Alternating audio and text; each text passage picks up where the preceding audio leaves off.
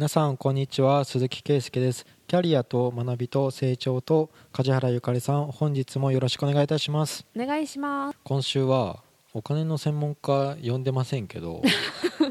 前回の続きで。お金お金は大事だよっていう。うん。お金大事。お金好きだよみたいなやつ見ると下品なやつだなみたいな多分。違う違う。そういう国民性があったのか？うん。でもここで言うのはマネーリテラシーだからねえ。ー カタカナいきなりカタカナ。梶原さんが提供してくれたネタが投資の授業がそうなんです。学校で。高校の家庭科で来年の22年の4月から授業にその資産形成の視点に触れるような授業として投資信託の内容が入ってくるっていうのが決まったと。高校か。高校。え普通科の？普通科なのかな新学習指導要領だから多分普通科の普通の公立の高校に入ってくる話だと思う。学習指導要領だから私立も関係ないかな、うん、全体的に高校は早いところだともうやってるところはやってるんだけどあの N 校とか通信の学校で有名なとこだとはい。投資部っていう部活作ってたりとかうん。そういう感じで、まあ、お金の教育必要だよねって前回話してたあの、うん借金してでもギャンブルしちゃうとか、うん。そういうのをなくすためにマネーリテラシーを学生のうちから身につけさせようっていう視点がやっぱり必要だということで始まる。うん。でももう今高校生以上の大人はその教育を受けてない人がたくさんいるから、ねわかんないよね。うん、だから自分たちで勉強していかないといけないね。もう親がさ例えば FX は危ないよって。なんかよくわかんないけど、うんうん。危ないよって親が頭ごなしに言っちゃいそうじゃないですか。うん、で言ってると子供は多分やらないだろうし、親がバンバンやってる人だと子供は身近だろうし、うんだからそう家庭環境にすごく左右されると思う。ああ、うん、ニーサとかもねちっちゃい頃からジュニアニーサとかもう今なくなったっけ？ジュニアニーサって。積み立てニーサとか子供向けのもあった気がするんだけど。2022年までとかじゃないかあじゃあ来年か。そうその辺もなんか親が知ってて子供になんかそういうことをやってる家庭はやってるけど、まあ、うん。やってないところが圧倒的に多いと思多そうだね。う、うん、と思うからやっぱりそういうお金単純に収支と支出のバランス、当たり前の算数の部分を考えられる力と、うん。あとそれだけじゃダメだから運用っていう視点をうん。身につけようっていう話だと思う。お金じゃないんだよ。信頼なんだよ。みたいなことを 言ってる人も確かいたなって一瞬思ったんだけど今。うん。でもやっぱお金は大事だね。でも日本ってそれこそやっぱり昔お金の話を表でするのなんてなんか下品というか、うん。ね、そういうイメージ持ってる人たちもいたよね多分、うん。だからあんまり大っぴらに話せない雰囲気というか、だって僕ずっとお金なんかうん、それこそサラリーマンの時にボーナス1回も使ってないんですよ。え全然その質素な生活で大丈夫な派でうん、なんか CD3000 円と 誰だっけ司馬遼太郎の文庫本600円で十分な人生なんですけどって結構20代の時言ってて。あじゃあ貯めてたんだ全部。貯めてた。運用は？してない。あーじゃあ貯めてたんだね。貯めてた。うんうんうん。全然お金かかんない人ですみたいに。うん。まあそれはそれで幸せなんですけど。うんうん。まあ給料上がらない国みたいなところからするとじゃあ自分でちゃんとお金貯めるうんのをどうしようっていうのはコロナになってうん。まあアメリカとか日本も多くなったしね。まあいい流れだとはうん。思うんですけど。なんかここ数十年であの日本と海外のそれこそなんか資産うん。の平均資産って確か出てたと思うけど違いとかが出てるんだけど、うん。そのなんか諸外国のどちらかっていうと運用が定着してる国と、うん。ザ貯蓄型の日本のうん。金融資産の差がものすごい開いてるの、うん。ここ数年の間で。で平均給与の違いとかそういうのもあるにしてうも、ん。圧倒的にやっぱり運用の違いうん。が出ててそのもともと例えば100万円持ってますだとしたら、今って1000円ぐらい？どれぐらいなんだろう銀行でつくのって。全然つかん。ない0.0なんとかで何百円かあ計算できない。でもなんかそんな世界じゃない、うん。だけどなんか平均 3%5% とかで運用していけば当然それだけ何万円か増えるとかが、うん。向こうでは普通にやってたものを日本は本当にやってなかったから、うん。それをちゃんとやろうっていう流れになったのはすごくいいと思う。バブルの頃を知ってる人たちはそういうの大好きそうなんですよ。預けてたら普通預こんだけ金ですごかったんだよねそうなんか昔は営業部が稼ぐよりうん。総務部が財務入れてたお金で運用したお金の方がすごかったとかの昔の部長から聞いたことがあってうん。そんな時代ってあるんですか？とかすごいよね。もう今じゃ幻の時代だと思うけど。ううん。んパッと見その金融業界ってうん。こう言っちゃなんだけどうん。分かりにくくしすぎてるじゃないですか。そのそうだね。リーマンショックとかもそうじゃないですか。うん。みんなに借金させて住宅ローン組ませてってやってる。うんあれ複雑にしすぎうんたわけじゃないですか。うん。でも複雑じゃないよっていう商品例えばうん。リスクゼロですよとか元本保証しますよとかいやリスクゼロなわけないじゃんっていうのも知ってないといけないしそうね。いやリスクあるに決まってるでしょみたいな。サブプライムの時もそうだったでしょ、結局。絶対儲かるからみたいな、うん。うん。絶対はないよっていうとこあろだよね。あの業界本当に勉強してないとうん。お金を持った社会人がうん人生ダメにするのが酒と女と投資、まあ、ギャンブルうんのやつで、まあ、従業員の話を聞いた時うに、ん。まあ、投資の話うん。でなんか借金作っちゃったやつがいるっていうのは何件か聞いたことがあってバカなんすか？とか思って、でもいけると思っちゃうんだよね。うまい話を、うん。例えばその建設の土方のうん。20代でうん。バリバリ働いて金ある状態うん。の時にうまい投資の話来てうん判断できなくてうん。ビットコインこれやっとけばいいよとかいう儲け話だけに突っ込んだやつってうん。何件も聞いたんですよ。ビットコインでも今めっちゃ上がってるよね。まあ 仮想通貨とかもううんぶっ込みもう300万入れました。とかうん。とりあえず100万だけす入れましたとか。入れられるのがすごいよね。まあそれがうん。体で稼いでバッてうん。30もう休みなしで働いたらうん。そんだけまだガテン系で稼げる時もあるんですよ。じゃあなんかでもそうやって稼いでるからこそそんなうまい話ないって思わないのかな？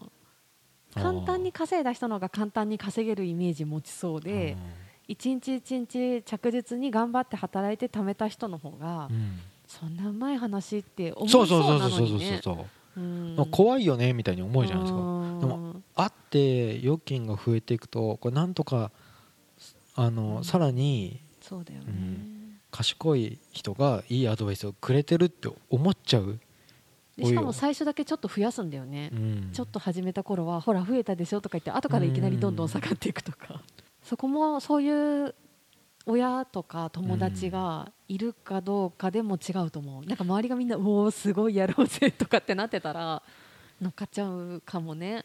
あの僕友達金融機関多いし、うん。なんか兄弟の妹とかもび銀行で働いてるから、うんうん。たまに会うとあの妹は勧めてくるんですよ、うん。妹はノルマがあるから多分。そうね銀行のはお前ふざけんなよあまりおすすめできないね。お前ふざけんなお前をやってるのかみたいなこと言うと、うんやってないとか言って、そうそういう話を俺にするなとかうんうん友達は勧めないんですよ、うんうんはっきり全部言うから。別に、ね。いやそれ分かってたらみんなお金持ちだろみたいな。間違いない。本当その通り。どれが儲かるみたいなバカな質問すんなみたいな、うんでも一つ今言ってたのでさその自分はやってるのかを聞くのは大事だよね。ね。その進めてる人が、絶対20代とか30代の,、うんその保険屋さんとか金融、うんうん。まあ、あんまりこうあ危ないよ危ないよって言い過ぎるのよくないけどね。うん。その退職金を運用しましょうって近づいてきた時にりそのどうしたらいいっていう話を、はい。ごごめんなさい僕自分のお金で何かをしたわけじゃないからその年代の営業マンに、うん。あなたは何で運用してるっていう質問がいいに決まってますよと。うん。20代はお金を持ってる営業マン。うん。で自分で運用したことがないのに進めてくるわけじゃないですか。そうね。だからでもそれよくないよね本当は。数万円でも自分でやったことがある人じゃないと、うん。良さなんて分かんないじゃんってなるよね、うん。本当は、まあ、60代とか社長とか、うん。まあ、退職していく人とかには本当に自分で運用してる人うん。に「お前は何やってんの?」っていうのが一番いいと思う。なんか始めるまでは怖いと思うしうん。やろうとこれから考えている人はリスクもちゃんと考えた上うでん。やった方がいいと思うけどやるかやらないかで言ったらやってみた方がいいんじゃないとは思う。私も周りいなくって親とかもそういうのやってないし周りでもやってる人いなかったけどもうなんかやった方がいいっていうのは何年も前から聞いてて、うん。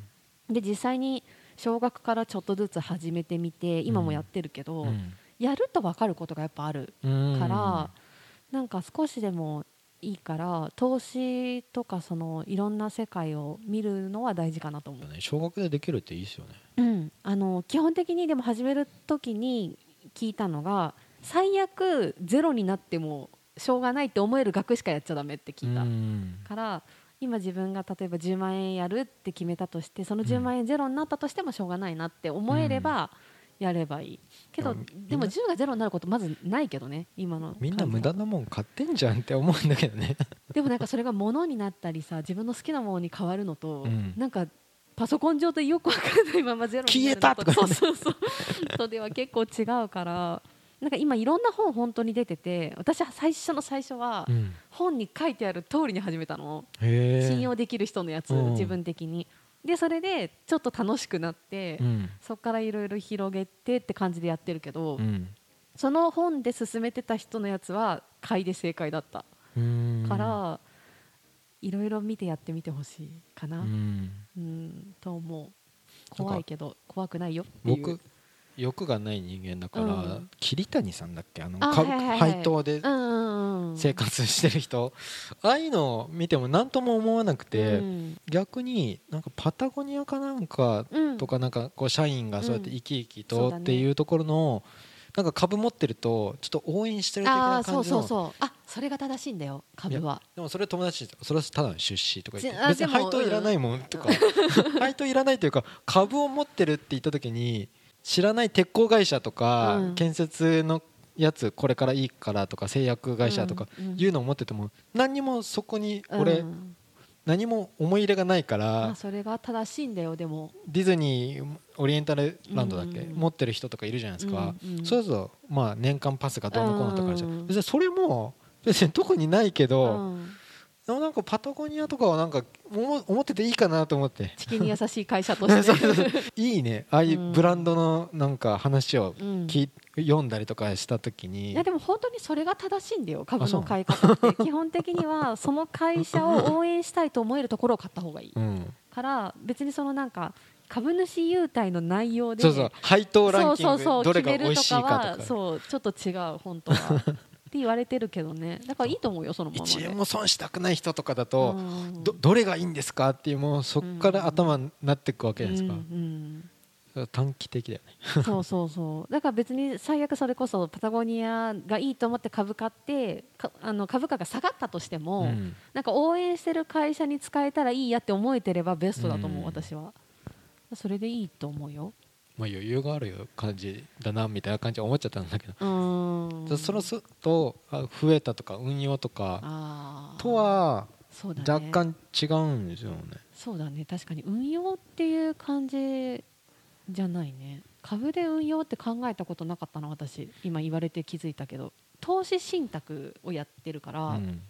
そっちはちょっと増やしたいって思いがあるけど、うん。株はどっちかっていうと応援したい会社っていうイメージ、僕まあ奥さんが結構そういうの詳しくてあそうなんだ。よくやってるんですよ、うん、で絶対向いてないねって言われてるんですよ。ああそうなんだ、ね、こんだけ例えば120万とか NISA を入れてとか言って、でこれがこんだけつくっていう話を聞いた時にたったそんだけとか。まあね。そ そんなの別に。えでも所詮何もせずにもらえる お金だから。これそれぐらいだったらすぐ稼げるような事業所得だったらうん。もっとバリバリとか思っちゃうから、いや向いてないわみたいな さらっと言われてうん。もう説明してくれないえでもなんか究極のギャンブラーが事業主っていうよね。あそうなの。自分でそうやって稼ぐ稼げないとかうん、うどう動いたらこれだけもらえるとかさ、うん。できるじゃん。うんで新しいこと始めてうまくいくと思ってかけてあーダメだったらうわやっべえとかなってとかだ究極のギャンブラーは事業主だとかって 言うけど。まああんまりこうつ通常見てニヤニヤするの。嫌なイメージあるんだけど でも、まあ、お金が運用して例えば僕も事業の預金を入れるやつを、うん。かシティバンクじゃなくて、うん。例えばうんと普通預金でも利息がいいとこにいうん。入れ替えたんですよ、うん。そうすると例えば数円ついてたところあからー。この前は1600円とかついてたんですよ、うんうん全然違うやんとか思って、だねすごいね。からそうやってちゃんと賢い選択をすると、うんそういう得があるって言って、うん。うん1600円ですぐ稼げる、もうそれ言ったらおしまいだよとか言われて。間違いない。それ言ったらおしまいだね。まあでもそこを気にせず生きていくのも大事だよね。そう一喜一憂しちゃうと大変だと思うから、うん。それでいいと思うよ。でも向いてる人向いてない人いるかもしれないけどでもねボーナスみたいなもんだよね。うん。あそうそうそう。それぐらいの感覚がいいと思う私は。毎月1ヶ月こんだけ働いたって言ってたけど、7月と12月はおとか言って、うんそれぐらいでいい。で配当がもらえなかったとしても、うん。もうしょうがないって思えるぐらいがいいと思う、なんか FX とかそれこそ株ののめり込みすぎてトレードを見るぐらいのは私も無理だから、もうそういう人夜中に起きて見てる。そうすごいよねマジかとう思って、ん。あれはあれですごいな、まあ、向き不向きで向いてる人なんだなと思うよね。それが好きな人は、うん。まあ、でも向いてないにしてもその投資の授業がここで始まるっていうぐらい、うん。運用について考えることはしていかないといけないだろうなと思う。日本の普通預金に入れてても増えることはないし。働けど働けど楽。うん暮らしは楽になりませんよ、そうなんだよね。だからそこはちょっとみんなでうん。考えてやっていかないといけないところだから我々も含めて、うんうん、向1000円き合って1000ね、円もらえるんだったらそういういくら突っ込んだか知らないけど。うん。まあ、自分で稼ぐ力と運用して増やす力と、うん。両方あったらあったに越したことないと思う。そう。何があるか分からんし。うん、そう。だからちょっとお金についてみんなも考えようってうんいうことが言いたいのと前回の続きでいくと持ってる額以上を使うなっていう当たり前のそ話だね、うん。まあ、そんな人はいなさそうだけどこういうキャリアについて考えてる人って。ういやーまあね。うんいなさそうな気はするけど、まあ、でももしなんか子供がいて子育てしてる人とかは、うん。あの甘やかしすぎるとお金がうちでの小槌状態だと思う子供が育つかもしれないから、うんそこも気をつけようという意味でうん。みんなマネーリテラシーもとはい。うん。でいいかな。勉強しましょ そう今本当に分かりやすい本いっぱい出てるから。う じゃあだ誰の本を買ったんですかっていう。私はねそういう。あの山崎はじめさん。はじめさんじゃなかったかな。はじめさんだったと思うけど。そういう財務コンサルみたいな感じの人？なその人何なんだろう？何なんだろうって言っちゃあれだけどいつもそういう金融の解説で出てくる人なんだけどあとねあの私立花さんがすごく好きであの立花明。その人はあの金融の人っていうよりも私は最初本から入った「タックスヘイブン」っていう小説ビジネス小説書いてたりあとなんかあのかもしれない言ってはいけない不都合な真実的なものを書いてるからそのなんか金融リテラシー含めていろんなことを提言してる人でその人もすごい分かりやすいんだけどあこの山崎さんは経済評論家楽天うん。楽天証券経済研究所客員研究員。私はこの人のが分かりやすくてでも始めたのはこの人の本じゃなくてまた別の本なんだけど、うん。最近読んで山崎はじめのやってはいけない資産運用。もう銀行や証券会社に騙されないって書いてあるんだけどこれ分かりやすかったすごく。釣りネタみたいな感じの？うんこの人は有名かな？ホリエモンとかも株の本出してたりしたけど漫画でわかるみたいなのとか。私株はそんなにしっかり手出してないから、まあ、自分に合うと思うものを本屋さんで見つけてうん。ちょっと自分なりになくなってもいいと思える範囲内でだから今100円から始められたりとかうん。するから、そういうところからちょっと値動きを見ると、うん。100円が110円になったとか、うん。まあ、95円になったとか、うん。なんでっていうところに興味持てると面白くなってくると思う。うん。まあ、ゲームみたいなもんですけどね。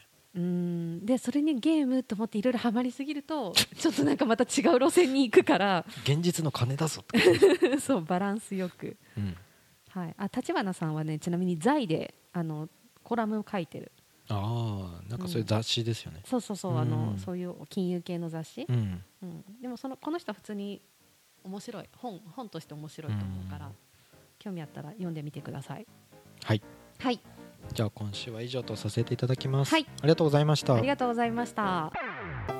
番組では2人へのご意見ご質問をお待ちしています社会保険労務士事務所コルトスのホームページまたは info sr-kolutus.com info アットマーク sr-coltos.com へお問い合わせください。お待ちしています。